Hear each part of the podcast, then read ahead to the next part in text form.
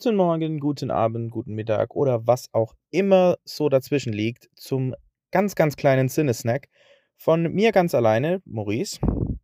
Ich befinde mich noch vor dem Kino, äh, werde mich jetzt gleich in einen ganz besonderen Film äh, begeben und möchte als allererstes mal beschreiben, was hier um mich herum so passiert. Weil ich befinde mich in einem Kino, was mehrere Kinosäle hat und man sieht die üblichen äh, Verdächtigen, man sieht die, ähm, ich sag mal, alles so zwischen 16 und 60 Jahren, 16 und 36 Jahren, die äh, Richtung Oppenheimer laufen. Ähm, dann noch ein paar vereinzelte Indiana Jones-Gänger. So alles in diese Richtung. Die sehen ganz normal aus. Und ansonsten sehe ich ganz, ganz viel, was um mich rum in einem äh, Traum in Weiß-Pink sich Richtung des Kinos bewegt, in das ich mich jetzt auch gleich begebe. Ihr könnt euch also vermutlich vorstellen, ich werde jetzt gleich Barbie mir anschauen. Ganz alleine. Ich habe die äh, Freigabe, die Fremdgehfreigabe, und mit ganz alleine meine ich nur ohne andere Sinnespasten.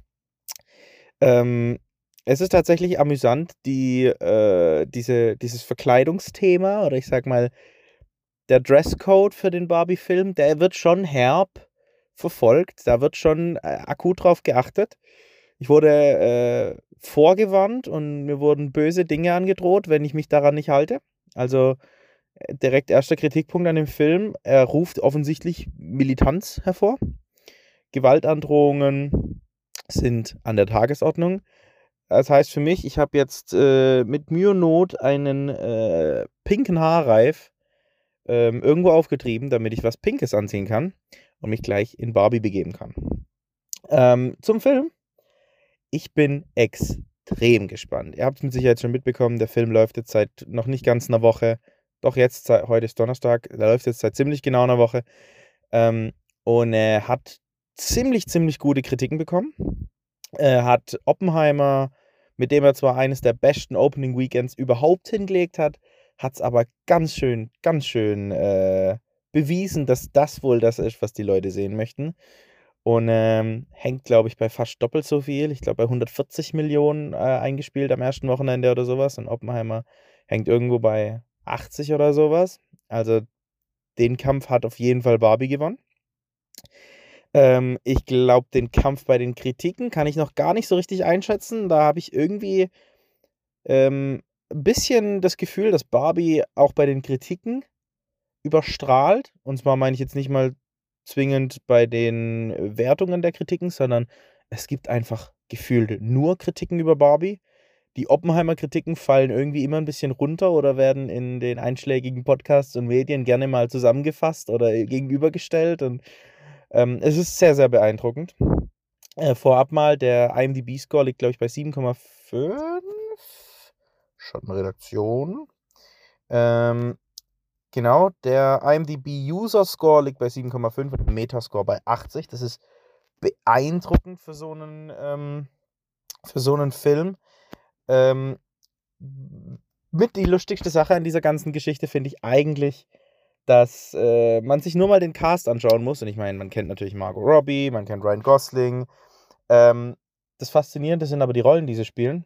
Weil ja, Ryan Gosling spielt Ken. Ähm, vielleicht gibt es auch noch andere Kens. Aber wenn man durch den Cast geht, dann findet man erstmal zehnmal die gleiche Rolle. Und zwar gibt es zehnmal einfach nur Barbie.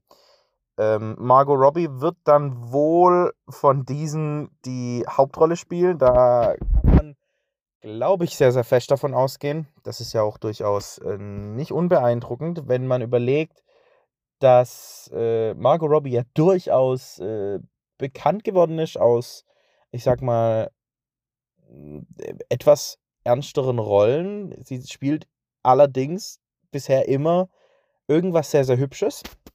Und jetzt ziemlich äh, hübsch sein, äh, ja perfekt verkörpert. Da bin ich auch tatsächlich sehr, sehr gespannt. Das wäre mein größter, mein größtes Fragezeichen, bevor ich jetzt in den Film gehe.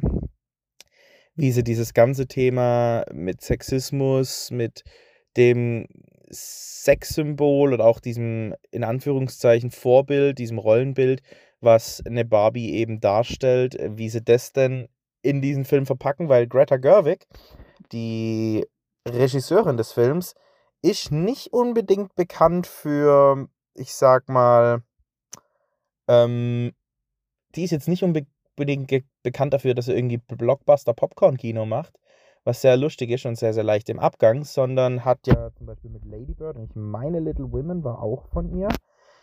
Damit hat sie ja schon eher kritische Filme gemacht, was unsere gesamten Rollenbilder äh, eben angeht. Ähm, Moment. Ich gerade nochmal gucken. Ich meine. Genau, Little Women Bird, das sind die beiden Fil äh, Filme von ihr, die ich gesehen habe. Die fand ich beide sehr, sehr gut. Ähm, da bin ich jetzt gespannt, ob Barbie da anknüpfen kann. Äh, also, erster Punkt: äh, Wie gehen Sie mit diesem ganzen Thema Sexismus, Frauenbild und sowas um? Ähm, zweiter Punkt, auf den ich sehr, sehr gespannt bin, ist, äh, der Lego-Film musste sich das stellenweise vorwerfen lassen und Barbie ist für mich jetzt auch nur ein Lego-Film in Pink. Ähm, am Ende wird es jetzt eine große, ein großes Commercial oder wie bekommen sie das hin? Ähm, dass nicht jeder, dass ich ja nicht danach rausgehe und denke, ich kaufe mir jetzt eine Barbie. Ähm, also auch da stellt sich mir die Frage, bekommen sie das irgendwie ähm, schön eingebunden in diese ganze Geschichte? Und die letzte Frage, die sich mir stellt, ist, ich habe Ryan Gosling schon sehr, sehr lange nicht mehr in einer Komödie gesehen. Ähm, ich meine, das letzte, was ich da gesehen habe, war mit Russell Crowe zusammen in Nice Guys. Da fand ich ihn ganz witzig. In den letzten Rollen, die er so gespielt hat, war er aber immer irgendwie der stille, grummelige, ähm, der vor allem gespielt hat durchs Nichtspielen. So hat es äh, ein Freund von mir vor kurzem ausgedrückt. Ähm, da guckt er dann starr vor sich hin und das wird natürlich jetzt in äh, Barbie vermutlich nicht der Fall sein. Da bin ich sehr, sehr gespannt, wie sie das jetzt machen. Ich begebe mich jetzt ins Kino und ähm, schau mal, was da für ein pinkes Monster so auf mich zukommt. Wir hören uns dann danach ganz kurz zum Rest vom Sinnesnack. Puh, ähm, ja, willkommen zurück. Nach knapp nicht ganz zwei Stunden, nicht mal ganz zwei Stunden, also absoluter äh, Geringmenge an Laufzeit für so einen Blockbuster, bin ich zurück. Ähm, mehr oder weniger direkt nach dem äh, Film. Ich glaube, ich hatte jetzt irgendwie so 20 Minuten Cooldown-Moment. Ähm, bin also wirklich, wirklich noch in einem sehr, sehr frischen Eindruck und würde äh, das Ganze jetzt mal ganz, ganz kurz beginnen. Also erstmal Cine-Snack immer noch. Ich versuche so kurz halten, zu halten wie möglich, wobei ich glaube, ich könnte es bei diesem Film alleine auf eine Sinnespasten-Folge mit Vollbesetzung strecken.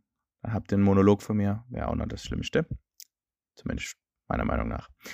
Ja, starten wir mal mit dem üblichen. Ähm, wenn ich es irgendwie in drei Worten zusammenfassen müsste, würde ich sagen: Gesellschaftskritik in Pink das ist wirklich, wirklich äh, ein, ein beeindruckend guter Film, um hier ein bisschen die, die emotionalen Momente mal rauszupicken. Ich habe herzhaft gelacht in diesem Film.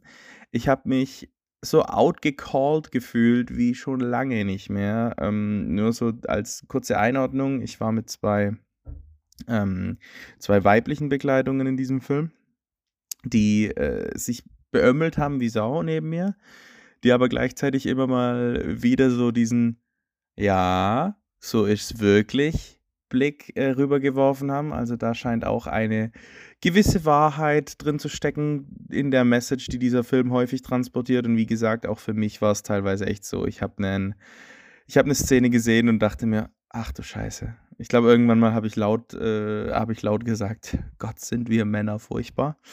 Ähm, und ich glaube, so weit weg, damit bin ich gar nicht von der Wahrheit ja, das mal so ein bisschen als, als kleiner emotionaler Erfahrungsaustausch. Äh, wenn ich einfach noch ein bisschen, bisschen weiter was dazu erzählen darf. Dieser ganze Film ist eine Mischung aus ähm, Technicolor Musical mit Singing in the Rain oder wer damit jetzt nicht wahnsinnig viel anfangen kann, so ein bisschen orient äh, oder hat die gleiche Inspiration La La Land.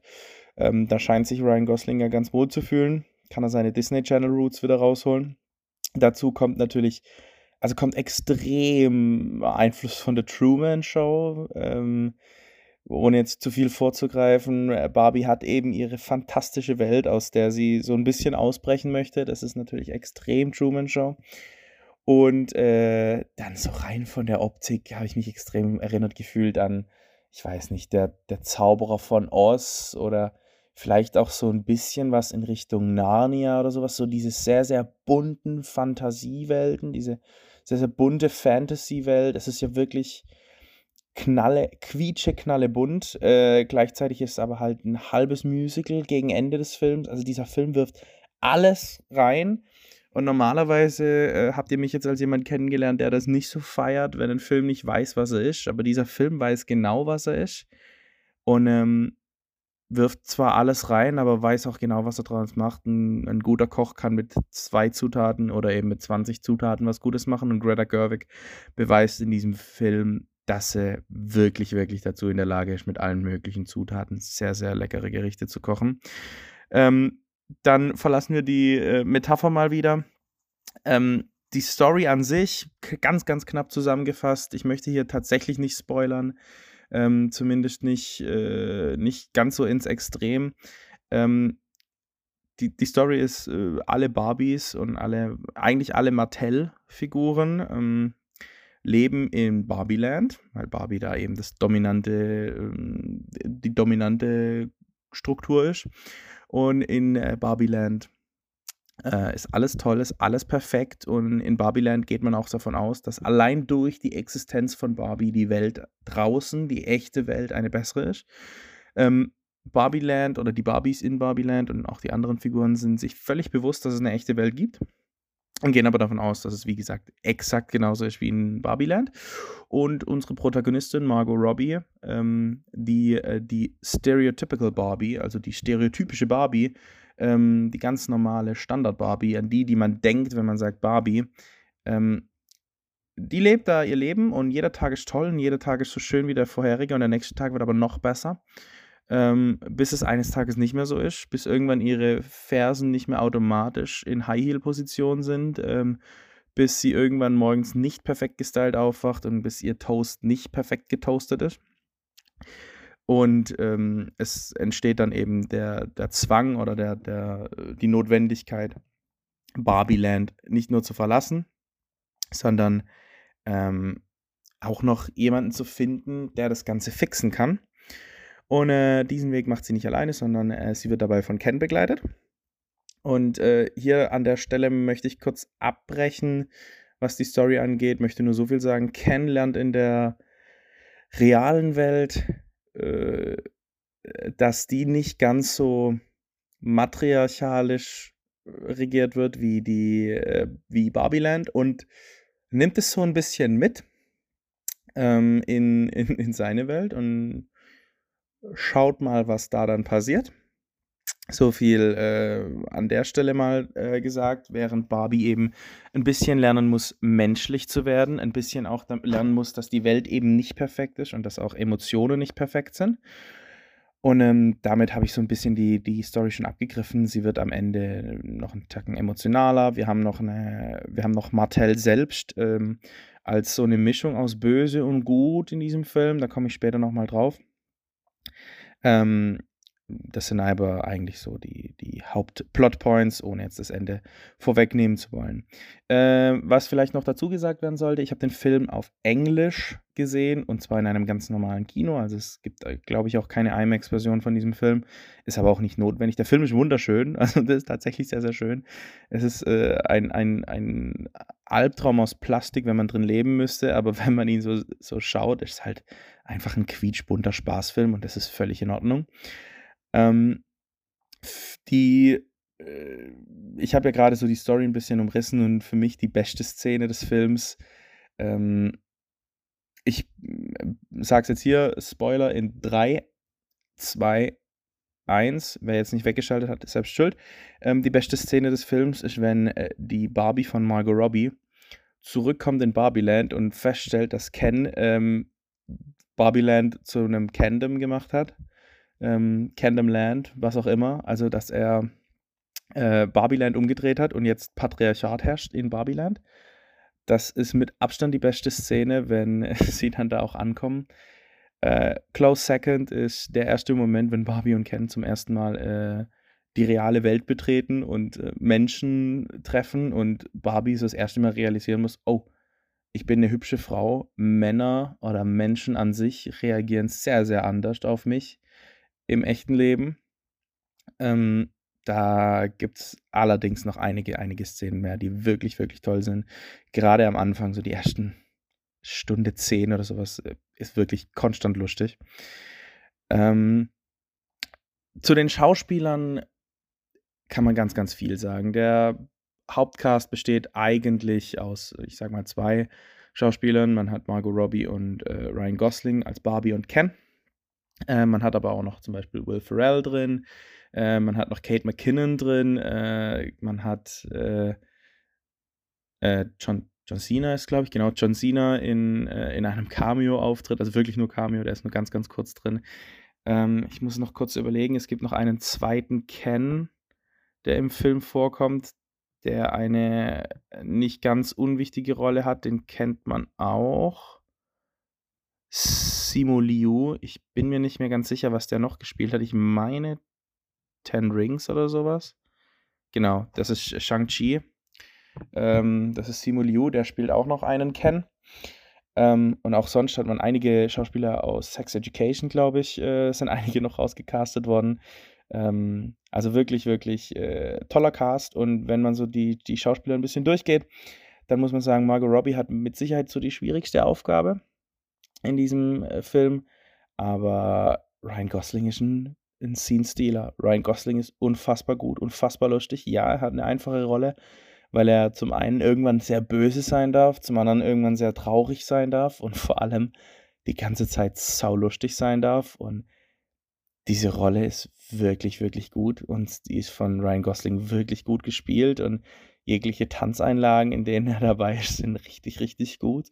Äh, seine Gesangseinlagen sind richtig gut und lustig. Also es ist wirklich beeindruckend und äh, so leid es mir tut, dieser Film ist irgendwann fast ein Ken-Film. Der, das ist auch ein bisschen bewusst so. Also der, der Kampf, dieser Geschlechterkampf wird da irgendwo auch ausgetragen. Äh, auch auf dem Rücken der beiden Hauptdarsteller und Hauptdarstellerin. Aber äh, wenn man mich fragt, gewinnt den Ryan Gosling ganz, ganz knapp vor Margot Robbie, auch Will Ferrell sehr, sehr lustig in seinen paar Szenen, die er hat. Äh, Will Ferrell immer so ein Schauspieler, wenn man den in Dosen einsetzt, kann der sehr gut sein. Ähm, nicht ganz so gut sind die zwei echten Menschen, ähm, die Barbie trifft. Ich weiß leider die Schauspielerin nicht auswendig. Ähm, ist jetzt aber auch, glaube ich, nicht so wahnsinnig schlimm. Die fallen nicht katastrophal ab, aber wenn mich jetzt jemand fragen würde, eben wie, wer die schlechteren Charaktere sind oder die schlechteren Schauspieler sind, dann würde ich vor allem auch hier wieder, habe ich letztens schon bei Indiana Jones gesagt, Kinderschauspieler sind einfach immer ein bisschen anstrengend oder müssen einfach oft noch ein bisschen was dazulernen. Ist jetzt aber gar nicht so wahnsinnig schlimm. Ähm, ich habe schon gesagt, es ist ein Musical. Es sieht absolut gut aus, hört sich absolut gut an. Da möchte ich gar nicht so viel sagen. Die die, es gibt, wurde fast nicht mit Greenscreen, glaube ich, gearbeitet. Oder beziehungsweise wenn, dann war es sehr, sehr bewusst eingesetzt. Also, dass man es auch offensichtlich sieht, aber es gar nicht schlimm ist. Ähm, aber ganz oft sind die Hintergründe wirklich handcrafted. Also ganz viele von den Hintergründen sind eindeutig bemalt. Äh, sieht wirklich, wirklich gut aus. Ähm, die Kamera ist jetzt nichts Besonderes, die Effekte sind nichts Besonderes. Teilweise ist es ganz witzig, weil die Effekte eben so gemacht sind, dass die Schauspieler einen gewissen Ragdoll-Effekt haben, weil sie eben doch nur Puppen sind. Ähm, ja, aber ansonsten habe ich zu Bildkamera-Effekten und sowas, glaube ich, überall was gesagt. Der Film ist auf jeden Fall wiedersehenswert. Ich würde mir den, glaube ich, sofort nochmal angucken. Ich finde ihn unfassbar lustig, ich finde ihn unfassbar gut. Und ich würde ihn auch allen Leuten empfehlen, die jetzt mit Barbie nicht wirklich was anfangen können, weil, Spoiler Alert, ich habe als Kind nie mit Barbies gespielt. Ich habe nie die Barbie-Animationsfilme gesehen. Und ich hatte trotzdem meinen Spaß. Also ich kann den wirklich nur sehr empfehlen. Ähm, ich gebe dem Film eine 8 von 10. Äh, was ihn ein bisschen runterzieht, ist, die letzten 20 Minuten geht er ein bisschen on the nose. Ähm, das, was er vorher sehr, sehr subtil macht, mit dieser Gesellschaftskritik, äh, auch mit dieser Kritik des Geschlechterkampfs, äh, teilweise auch mit dieser Kritik an Mattel und an der Figur selbst. Da geht er gegen Ende etwas sehr, sehr, gibt er am Ende etwas sehr, sehr auf die Nase. Ähm, Gerade diese Message aus, sei was du willst und du kannst sein, was du möchtest. Das geht mir dann am Ende etwas zu krass aus und ich muss sagen, so absurd sich das anhört. Ähm, die Barbies und die Barbie-Kultur, äh, die in diesem Film gelebt wird, ist primär mal unsympathisch. Äh, das ist aber der eine Punkt, der nie so ganz aufgegriffen wird. An fast allen Sachen wird, wird rumgemäkelt, sowohl was die Barbies angeht, als auch was die, äh, die Firma Mattel ein Stück weit angeht, als auch was Konsum angeht und dieses absurde Rollenbild. Da wird fast überall dran rumgemäkelt, aber wo, wo nicht äh, drauf eingegangen wird, ist so ein bisschen der stellenweise sehr asoziale Umgang miteinander, weil die Barbies äh, alles einfach immer nur toll finden, was die anderen machen und die Kens mehr oder weniger als Deko dastehen haben. Und man hat am Ende dann einen Moment, wo, wo es genau andersrum ist, wo die Kens sagen, ja, die Barbies sind jetzt mehr oder weniger nur noch die Deko, stehen da rum, ähm, so ein bisschen angelehnt an die, traurigerweise an die reale Welt. Ähm, das Problem ist einfach, die Barbies sind letzten Endes als Kollektiv stellenweise sehr, sehr unsympathisch. Muss ich zumindest jetzt sagen. Das ist aber auch vielleicht nur meine Meinung. Das sehen mit Sicherheit einige Leute anders. Ähm, ansonsten gebe geb ich noch einen Punkt Abzug, weil ähm, der, ich sag mal, am Ende ist doch ein bisschen wie der Lego-Film. Auch dieser Film will auf jeden Fall Barbies verkaufen. Ähm, und ich kann mir gut vorstellen, dass tatsächlich demnächst von Mattel eine Depression Barbie rauskommt oder sowas. Oder Deafening Thoughts of Death Barbie rauskommt. Das kann durchaus sein. Äh, aber am Ende will dieser Film, äh, will dieser Film Dinge verkaufen und das nicht zu knapp. Äh, Gerade auch was das Product Placement angeht, ist der Film teilweise schon sehr, sehr heftig. Ähm, da ziehe ich ihm zwei Punkte dafür ab. 20 Minuten zu lang am Ende, 20 Minuten zu sehr on the nose bisschen viel Pro äh, Product Placement, was leider auch nicht weggeht. Und dann ein paar Punkte ausgespart, die man an anderer Stelle doch eigentlich so gut kritisiert hat oder so gut aufgefangen hat, äh, um sie dann wieder unter den Teppich zu kehren. Das ist leider ein bisschen schade, da verliert er ein paar, aber 8 von 10 ist bei meiner Wertung absoluter Wahnsinn. Ich glaube, das dürften die allermeisten wissen. Ähm, gut, damit komme ich zum Ende dieses Cinesnacks. Ich habe äh, logischerweise, wer genau hingehört hat in den letzten Podcast-Folgen, der hat gemerkt, es kam jetzt sehr, sehr kurz aufeinander Indiana Jones. Im besten Fall kam noch Oppenheimer, jetzt kam Barbie in einem Cinesnack. Das heißt, ihr könnt euch jetzt ganz, ganz alleine ein Bild davon machen, wer Barbenheimer für euch gewonnen hat. Ich habe aber logischerweise das, dazwischen nicht mehr so wahnsinnig viele Filme gesehen, um nicht zu sagen keinen. Deswegen gibt es eine kleine Buchempfehlung von mir oder sogar zwei Buchempfehlungen von mir. Einmal die Autobiografie von Dave Grohl, äh, The Storyteller, absolut großartiges Buch, beschreibt ganz wunderbar, wie er mit, äh, wie er und seine Kinder äh, Musik lieben gelernt haben, wie er zu dem geworden ist, der er heute ist und wie sein Werdegang so war und hat sehr, sehr lustige Szenen, ähm, wo er eben beschreibt, dass sein Leben nicht so wahnsinnig anders ist wie das Leben von uns, nur dass halt in seinem Fall äh, die anderen Hauptrollen dann Paul McCartney, Kurt Cobain, ACDC, was auch immer spielen. Sehr, sehr schön. Und das andere ein bisschen dramatischer äh, vom äh, Matthew Perry. Äh, Love, Friends and the Big Terrible Thing heißt, auch eine Autobiografie über sein gesamtes, äh, seine Drogenprobleme, sein Alkoholproblem und sowas und eben äh, auch wie, äh, wie das Ganze dann war, während er Friends gedreht hat, während er die Filme gedreht hat, die er damals gedreht hat. Ähm, muss man Friends nicht dafür gesehen haben, muss man keinen der Filme gesehen haben, ist einfach ein extrem gutes Beispiel dafür, wohin denn der Weg äh, eines Menschen zu führen kann. Wenn es nicht so wahnsinnig gut läuft oder wenn eben nicht jeder Tag so wunderschön ist, wie bei Barbie, zumindest zu Beginn des Films. An der Stelle ein herzliches Dankeschön fürs Zuhören von mir. Und ich wünsche euch eine wunderschöne gute Nacht, einen wunderschönen guten Mittag. Macht weiter, wenn ihr aus der Mittagspause kommt oder einen guten Start in den Tag. Bis dene.